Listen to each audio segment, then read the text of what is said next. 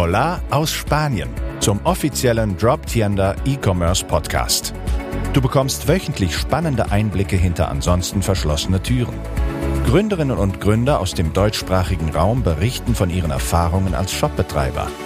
Direct-to-Consumer-Brands und Online-Unternehmen profitieren gleichermaßen von der Praxisnähe. Präsentiert von deinem Host und Moderator Fabian Siegler.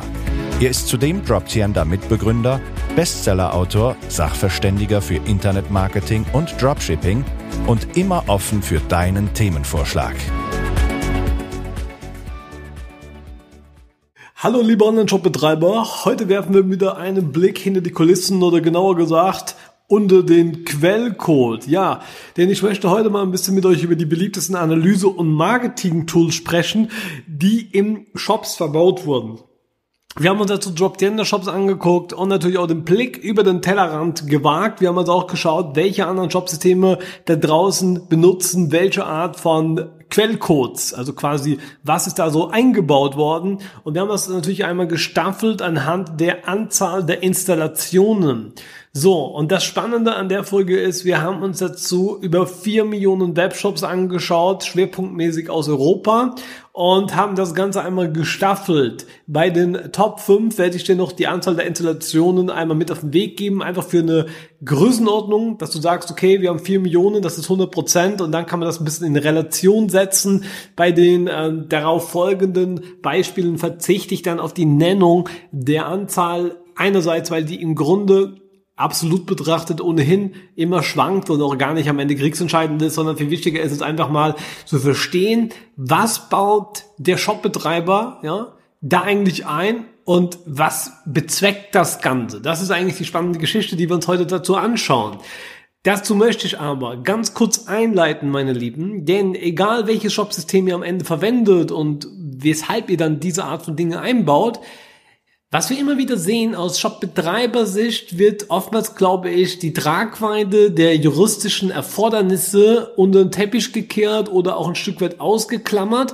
Ich verstehe das, da Rechtslagen sich permanent ändern, wir in Europa natürlich einen sehr strengen äh, Datenschutz haben. Ähm, dazu sieht man auch, dass natürlich selbst offizielle Regierungswebsites nicht immer den aktuellen Standards nachkommen, die ja quasi von der eigenen Regierung gemacht werden. Also gerade Deutschland war dazu ein bisschen amüsant in den Medien, dass man sagte, naja, eure eigenen Webseiten verstoßen eben auch gegen hunderte von Richtlinien und allen anderen brummt ihr aber Strafen auf und ihr könnt nicht mal mit gutem Beispiel vorangehen. Ähm, ich möchte das jetzt keinesfalls ins Lächerliche ziehen, das sollte auch gar nicht so rumkommen. Ich möchte damit eigentlich eher aufzeigen, dass selbst eine Bundesbehörde nicht ohne weiteres in der Lage ist, diese Gesetze, die hier vorherrschen, die sie natürlich ein Stück weit auch mit selbst verantworten, aber auf EU-Ebene natürlich auch wirklich nur in Teilen, dass trotz alledem selbst ein derartiger Regierungsapparat nicht in der Lage ist, all diese Dinge scheinbar 100% zu erfüllen. Das finde ich einfach sehr, sehr interessant. Interessant ist aber nicht amüsant, auch wenn es natürlich ein bisschen irgendwo schon ein bisschen lustigen funny Beigeschmack hat einfach zu sagen, naja, er erwartet hier von jemandem, der ein E-Commerce-Business starten will, der einen Online-Shop betreiben will, dass er alles zu 100% weiß, dass er quasi gefühlt ein Datenschutz- und Jurastudium nebenbei macht, wenn er eigentlich nur ein paar Dinge übers Internet verticken will, aber selber kriegt er das eigentlich auch nicht so ohne weiteres gebacken. Ich meine, das ist schon ein bisschen like funny, auch wenn es einen ernsten Gedanken hat. Das zeigt uns aber gerade, weil diese Sache so kompliziert ist und keinesfalls selbstverständlich ist, müssten wir hier auch ehrlicherweise anerkennen und reflektieren, dass man sich über diese Tragweite bewusst sein muss und dass es eben keinesfalls damit getan ist, einfach mal schnell eine App oder Plugin, ähm, sprich Quellcode, in den Online-Shop Backend hineinzugeben. Technisch natürlich sofort möglich, ohne große Hemmnisse. Praktisch bringt es eben tatsächlich Abmanngefahren und Risiken mit sich. Ich hatte das gerade heute ähm, auch erfahren und da ging es im Grunde um ein Thema, was Google Analytics betrifft. Ihr wisst es vielleicht, Google Analytics war in der Version 3 alias Universal lange, lange Jahre verfügbar, ist jetzt geswippt auf Google Analytics 4 und ungeachtet diesem Versions Transfer, der natürlich am Ende auch ein Stück weit datenschutzrechtliche Einschränkungen oder Änderungen mit sich brachte, ist es natürlich wichtig, dass man die aktuellste Google Analytics Version implementiert hat, damit das überhaupt funktioniert. Ihr wisst es vielleicht auch, Google Analytics stand immer äh, und steht auch ein Stück weit immer noch in Verruf als US-amerikanischer Anbieter was im Übrigen in der Liste, die ich gleich vorstelle, äh, nahezu auf alle Unternehmen äh, ironischerweise zutrifft oder auch ein Stück weit erstaunlicherweise. Man sieht also, dass wir europäische äh, aus Softwarelandschaft hier gar keine große Rolle spielen und umso alarmierender ist die Tatsache, dass dieser Datentransfer über den großen Teich, wie man ja sagt, also in das US-Reich, äh, mit absolut größter Vorsicht zu genießen ist. So, und das ist natürlich eine ganz spannende Geschichte. Wenn man nämlich jetzt Google Analytics installiert hat, muss man trotzdem das Ganze in deiner Datenschutzerklärung darauf hinweisen, muss eine Kunden darüber belehren. Und selbst wenn man das alles implementiert, ist es eben je nach Gericht und äh, Land, von dem ihr gerade zuhört, ja, vielleicht hört ihr aus Deutschland zu oder aus Österreich oder ich jetzt gerade äh, bin ja hier in Spanien, ja, und wie auch immer, also vielleicht ähm, betrifft euch da eben auch länderspezifisch noch einmal im Speziellen. Also so, Fakt ist aber, Google Analytics ist das absolut beliebteste Tool, was jackungstechnisch eingebaut wurde nach unserer Datenerhebung. Den über 3,4 Millionen Shops von diesen knapp 4 Millionen haben das eingebaut. Das ist also brutal viel, ja. So, und man kann sagen, gerade mal eine knappe halbe Million Shops, das ist quasi prozentual gesehen erstaunlich wenig, haben eben das nicht installiert, was natürlich an der Stelle nicht bedeutet, dass sie keinerlei Analytics installiert haben, sondern eben nur nicht das von Google, sondern eben, es gibt ja noch andere Alternativen, die teilweise natürlich sogar auch rechtlich äh, konformer sind. Der Krux an der Geschichte ist nur, wenn du jetzt in einem Google-Universum bist, weil du vielleicht auch Werbung da drin schaltest und so, dann willst du vielleicht alles aus einer Hand, was ja auch naheliegend ist, aber wie gesagt, rein rechtlich gar nichts so ohne weiteres umsetzbar ist. Ja, long, short, äh, long story short, so rum äh, ist es jetzt natürlich so, ähm, dass wir gerade heute noch einen Kunden hatten, der auch gedacht hat, ja, kann ich denn nicht einfach mal schnell nebenbei in Google Analytics hier mein Tracking einrichten, weil ich auch Werbung über Google schalte, also Ads, ja. Und dann haben wir gesagt, ja, kannst du technisch gesehen hier in Jobtender natürlich ganz leicht erweitern. Du hast ja ohnehin schon Google Analytics implementiert.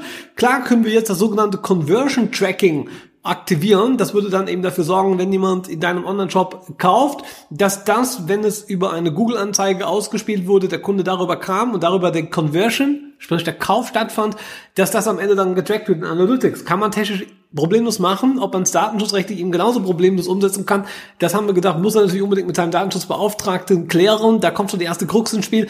Die Mehrheit der Online-Shop-Betreiber hat einen derartigen Kontakt nicht.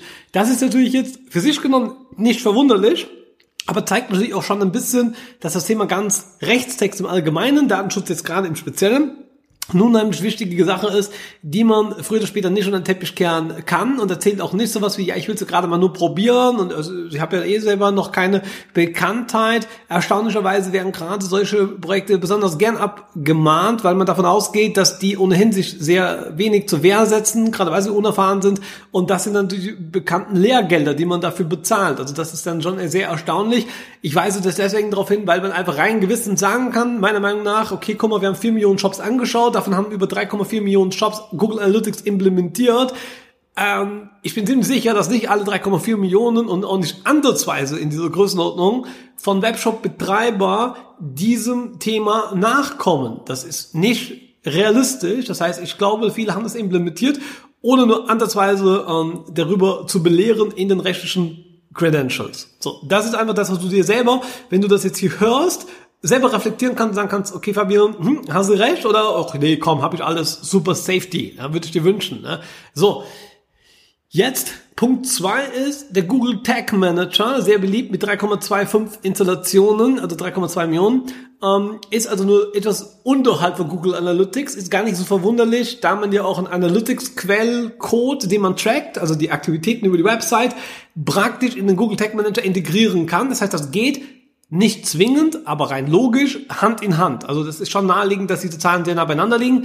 Der Google Tag Manager musst du dir vorstellen, wenn du den noch nicht kennst, wie eine Art Container, so eine Art Box, wo du jetzt verschiedene Sachen reinschmeißt. So wenn du so eine Sockenbox hast, schmeißt da verschiedene Socken rein, ja, verschiedene Farben.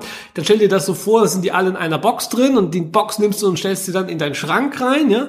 So, und so musst du dir das vorstellen. Das heißt, in diesem Google Tag Manager, das ist im Grunde dieser virtuelle Container und die Socken sind halt hier verschiedene Programme, wie beispielsweise Google Analytics oder eben das gerade zitierte Google Ads. Und da nimmt man eben verschiedene verschiedenste Anbieter, die können auch outside von Google sein. Das muss jetzt nicht aus dem Google-Universum sein. Das heißt, man nimmt verschiedene paar Socken, verschiedene paar Anbieter, packt die alle in diesen Container rein. Und am Ende des Tages hat man damit den Vorteil, dass man in der Website selber, also in Droptender im Backend beispielsweise, nur eine einzige Implementierung machen muss von diesem Tag Manager, von diesem Container. Aber alles, was man in diesen Container reinmacht, muss man eben dann nicht mehr im Shop in dem Quellcode implementieren. Das ist also eine sehr, sehr große Vorteil, der sich hieraus ergibt. So. Und deswegen ist er so, so beliebt. Wie gesagt, ist natürlich eine Sache, die man einbauen kann, die absolut zielführend ist, aber man muss sich natürlich über die Auswirkungen darüber bewusst sein. So, Position 3 ist auch nochmal Google, Google AdSense, das ist das Werbeprogramm. Wenn ihr auf Websites, wir haben viele auch die Content ähm, Portale haben, äh, die Blogs machen, was du ja auch über Droptender nutzen kannst, wissen wir von vielen unseren Kunden, die betreiben das und haben eben über das Google AdSense Network darüber Einnahmen, also quasi als Affiliate, ja, das heißt, die verlinken da auf irgendwelche lustigen anderen Dinge und wenn da jemand darüber kauft, kriegen sie eine Commission, eine Provision. 3,1 Millionen Installationen. Das heißt, wenn man die Top 3 nimmt, Google Analytics, Google Tag Manager, Google AdSense, ja, da fällt auf, es ist viel Google. Google, Google, Google, ja, so ist das. Und es ist auch nicht verwunderlich, ich meine, wir selbst lieben ein Stück weit auch Google, aber wie gesagt, man muss sich halt über diese besagte Tragweite drüber im Klaren sein. Und das ist eben äh, vielen vielleicht gar nicht so bekannt. Nummer vier, was sehr, sehr gerne implementiert wird in Online-Shops, auch hier bei uns bei Droptender, ist Cloudflare. Das ist ein sogenanntes CDN. Was ist ein CDN? Ein CDN ist ein Content Delivery Network. Das hat 2,7, fast 2,8 Millionen Installations. Das ist schon relativ äh, viel. Wenn man bedenkt, wir haben 4 Millionen Shops installiert, haben äh, eben quasi schon drei von vier Shops das salopp gesagt implementiert. Das ist schon extrem viel. Das ist deswegen auch bemerkenswert, da es ja nicht nur das Cloudflare CDN gibt, sondern eben auch noch andere Anbieter, um einfach mal noch ein anderes äh, in das Rennen zu schmeißen von Amazon aus der AWS, äh, also von Amazon äh, the Web Services, gibt es zum Beispiel auch eine CloudFront CDN, das ist also quasi der Gegenspieler dazu. Der rangiert aber im Verhältnis ganz unten auf den Plätzen und hat nur 600.000 Installations von denen von uns 4 Millionen analysierten Webshops. Also wenn ihr das mal vergleicht, ist auf jeden Fall Cloudflare viel, viel bekannter. Jetzt muss man natürlich auch sagen, das hat auch einen Grund. Cloudflare wird standardmäßig von Shopify verwendet. Viele der analysierten Shops, lustig von Droptender, sind natürlich auch Shopify-Shops.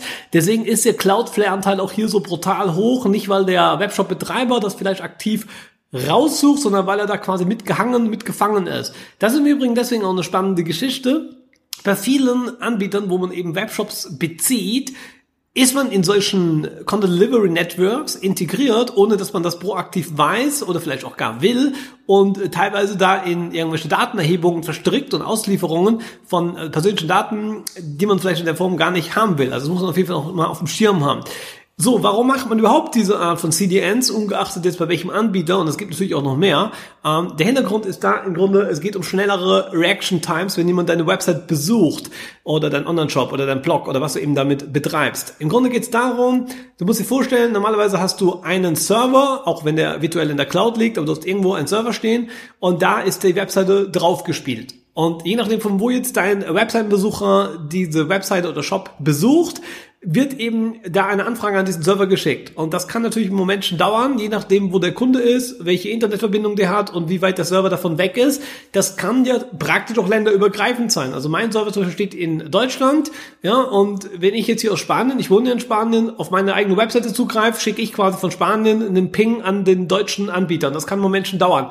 Und man spricht davon von Latenzzeiten. Meistens sind die im Bereich von Millisekunden, aber viele Millisekunden machen am Ende auch trotzdem eine Sekunde, zwei aus. Und man weiß ja aus Datenerhebungen, dass Leute, die Webseiten besuchen, eine schnelle Ladezeit bevorzugen. Und da kann es eben schon kritisch werden, wenn die mal zwei, drei Sekunden warten müssen, ist das schon extrem viel. So, diese CDNs sind deswegen dazu da, die haben quasi diese eine Webseite, die ja jetzt an irgendeinem Standort liegt, wie zum Beispiel im Falle von Droptender standardmäßig in Deutschland. Dann gehst du über ein CDN und damit wird die Webseite quasi geklont oder kopiert und wird quasi auf verschiedenen Websites äh, Server abgelegt. Also quasi eine Kopie ja, wird dann auf jeden verschiedenen Server abgelegt und diese CDNs haben eben ganz viele Server an ganz verschiedenen Standorten. Also nicht nur innerhalb von Deutschland, sondern europaweit, viel auch weltweit. So, damit wird die Webseite quasi auf verschiedenen Seiten und Servern zwischengespeichert und somit ist die Reaction Time, das heißt die Latenzzeit zwischen demjenigen, der deine Website besucht, in dem Moment natürlich deutlich kürzer, weil eben nicht der Originalserver in Deutschland zum Beispiel aufgerufen wird, sondern eben der nächstliegende aus diesem Network, deswegen Content Delivery Network. Und damit werden eben die Zeiten dramatisch verkürzt. So, das ist also sehr, sehr sinnvoll für sich genommen. Aber wie gesagt, man muss sich eben über diese Tragweite bewusst sein und man muss streng genommen darüber auch die Leute informieren. So, die nächste Geschichte, die hier die Top 5 ist, ist der Facebook Pixel mit 2,47, also knapp 2,5 Millionen Installationen. Also natürlich immer noch brutal viel. Liegt natürlich auch ein bisschen daran, dass Facebook-Werbung oder Meta-Werbung, ähm, die ja dann auch über Instagram geht, am Ende über den Facebook Pixel gejackt werden kann.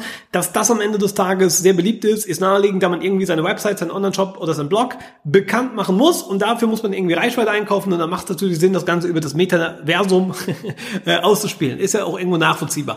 Auch darüber muss man den Kunden äh, eben belehren äh, und auch der Pixel ist inzwischen ähm, ein Stück weit notgedrungen eingeschränkt worden. Der trackt nicht mehr alles so ganz genau, wie es früher möglich war, was ja auch politisch ein Stück weit so gewollt ist. Ja, trotzdem erzeugt das eine gewisse Unschärfe, gerade für Leute, die das erste Mal oder relativ neu ihren Online-Shop oder ihr Webseitenprojekt bewerben, haben durch diese Unschärfe brutal viele äh, Kosten das nennt man auch Sink Cost, also Kosten, die sie versenken, weil sie am Geld das Fenster hinausschmeißen. So, das ist auf jeden Fall eine ganz spannende äh, Tatsache. Und nichtsdestotrotz wird natürlich trotzdem fleißig Facebook-Werbung geschaltet. Ein Stück weit ja auch nicht äh, ohne Grund, ist auch alles in Ordnung. Und praktisch muss man aber trotzdem darüber belehren und muss sich darüber im Klaren sein. Das ist also nicht damit getan, den einfach mal einzubauen. So. So hätten wir die Top 5. Und dann gibt es ja noch andere Dinge. Und ähm, worauf ich eigentlich hinaus will, ohne die euch jetzt alle hier ähm, erzählen zu wollen, ist eben genau das die Message. Es gibt ganz viele Dinge, die man da einbauen kann und macht auch vieles davon Sinn. Das andere sind SEO-Tools, die man einbaut oder Anti-Spam-Tools oder irgendwelche speziellen Payment-Anbieter oder ein Player aus YouTube zum Beispiel. Das macht alles unheimlich viel Sinn, die Webseite damit ein Stück weit ähm, zu erweitern. Und das geht ja auch relativ schnell eben über das Integrieren von von solchen Embed-Codes, wie das heißt, also diesen Stück HTML, den man da reinfügt und dann am Ende kommen dann irgendwelche lustigen Funktionen und so weiter. Das ist alles sehr für sich genommen sehr sinnvoll, aber denkt immer daran, egal ob das jetzt als äh, Code getarnt ist, als sogenannte Erweiterung getarnt ist, als Plugin oder App, am Ende ist es relativ Wurst, wie das Ganze heißt. Entscheidend ist, dass da irgendwas in euer System eingearbeitet wird und ihr euch darüber einfach drüber im Klaren sein müsst. Und da sind sich de facto halt viele Shopbetreiber erstmal nicht. Und äh, deswegen jetzt hier zum Episoden-Highlight eine praktische To-Do für dich. Ich würde dir empfehlen, was ich jetzt hiermit auch tue ausdrücklich, mach mal in deinem Online-Shop eine Bestandsaufnahme. Was genau hast du da eigentlich drin? In deinem Shop an, an Codes und was wird da eigentlich getrackt und dann checkt man deine Datenschutzerklärung und da fängt er schon an. Hast du überhaupt eine? Und wenn ja, super, ist sie auch up to date, stehen da die Dinge auch niedergeschrieben. Das sind also genau die Dinge, die du einmal checken kannst und ich bin ziemlich sicher, dass in 99% aller, die mir gerade zuhören, hier die ersten Abweichungen, sprich Correlations, erkannt werden, dass das, was ihr darin niedergeschrieben habt, nicht der tatsächlichen äh, aktuellen Situation entspricht, dass es da einfach schon mal Nachbesserungsbedarf gibt. Und denkt immer dran, wenn ihr solche Sachen konfiguriert, holt euch am besten fachmännischen Rat ein, konfiguriert auch immer nur die Ist-Situation aus ein Stück weit Bequemlichkeit, was ja auch irgendwo nachvollziehbar ist, ähm, wird auch gerne mal schon Dinge reingeschrieben in solche Rechtstexte und Datenschutzerklärungen, äh, die dann mal künftig mal machen will. Äh? Man nimmt schon mal Dinge auf, so vorsorglich, so nach dem Motto viel hilft viel. Das ist natürlich am Ende auch nicht zielführend, das auch nicht rechtlich zulässig ist. Das heißt, ihr müsst immer den aktuellen Stand im Hier und Jetzt abbilden. Und das bedeutet, damit ist es eben auch nicht einmalig getan, genauso wenig wie man eben einen Tracking-Code einmalig reingibt und den die wieder anguckt, ja, so muss man halt auch Dinge pflegen, warten und immer wieder neu auf den Prüfstand stellen und das solltest du auch am Ende des Tages tun. Ja, that is und damit sind wir auch schon am Ende von dieser heutigen äh, Episode mit dem Blick hinter die Kulissen der beliebtesten Erweiterungen. Nächste Woche werde ich euch noch einmal eine Summary geben aus unseren gesamten Episoden, die wir bislang auf diesem Podcast-Channel getrieben haben. Nochmal eine Art Quickie. Ja, wir gehen nochmal genau durch, durch all diese bisherigen Themen, beleuchten einfach so eine Art Zusammenfassung als maximale Bilanz, was momentan draußen der Stand im Webshop Business ist. Also sozusagen nochmal die Highlights von all den einzelnen Episoden, wo ich dann den nötigen Tiefgang vermittelt habe, gehen wir da noch einmal allgemein drüber als Summary. Dann in der Woche drauf, also quasi nächsten Donnerstag die Zusammenfassung, der Donnerstag in acht Tagen drauf, da gehen wir dann in ein völlig neues Kapitel, nämlich in das Thema Green E-Commerce, nicht Greenwashing, das wird gerne betrieben. Ich werde euch genau erklären, was damit auf sich hat. Ich werde erklären, wie du einen in Anführungszeichen nachhaltigen Online-Shop betreiben und bauen kannst. Das wird auch nicht in einer Episode abgehandelt sein. Das wird eine ganz spannende, äh, sagen wir mal, Schwerpunkt haben. Ja, das heißt, der jetzige Schwerpunkt einschließlich der Episode nächste Woche, die noch kommt, ist ja unter dem Stern äh, Daten, Fakten, um einfach mal zu gucken, was sind so die Ist-Stände draußen bei euch an der Webshop-Front.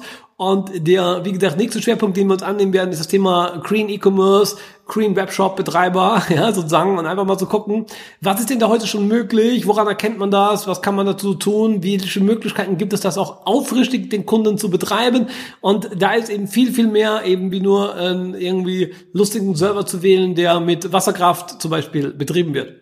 Da gibt viele, viele Themen. Fängt auch schon vielleicht ein bisschen am Sortiment an. Ich werde euch deswegen auch Vermarktungstipps geben, wie ihr eine gewisse Zielgruppe, die auch eine gewisse Kaufbereitschaft dahin mitzuspringen, wie ihr die erreichen könnt. Also werde ich viele praktische Beispiele mitzuspringen. Da werden wir die nächsten Wochen und Monate sicherlich einige Themen haben und die werden auch richtig viel dahingehend praktischen Umsetzungsspaß mit euch mitbringen. Also da freue ich mich wirklich drauf, dass es ein sehr wichtiges Thema ist, gerade weil das in der Webfront Front, wie ich finde, sehr unterrepräsentativ ist und das, was es teilweise gibt, ist eben sehr oft auf Greenwashing, auf solche Marketing-Heuchlerei und da möchte ich natürlich mit euch wegkommen, sondern wirklich mal ganz solide das erklären, was ist möglich, was ist nicht möglich, warum macht das eine oder andere Sinn oder eben auch keinen Sinn. So, jetzt habt ihr schon mal ein kleines Vorgeschmäckle, ja, was euch da in den nächsten Wochen in diesem Podcast erwartet. Wenn es spannend klingt, ja, dann gerne mal abonnieren, gebt uns gerne einen Comment, ein Like, gute Sterne, was auch immer, je nachdem, wo ihr es gerade hört, in welchem System. Und wie gesagt, ich freue mich auf nächsten Donnerstag nochmal zur Bilanzierung, dem bereits hier veröffentlichten Content als aktuellen Quickie, um einfach nochmal zu hören, was jetzt eigentlich so die Gesamtsummary ist von all diesen Facts bislang. Wir lieben authentische Einblicke in Themen wie E-Commerce, Unternehmensgründung, Markenaufbau, Online-Marketing sowie Nachhaltigkeit und vieles mehr. Abonniere unseren Podcast und hinterlasse deine Rezension. Uns interessiert deine Meinung.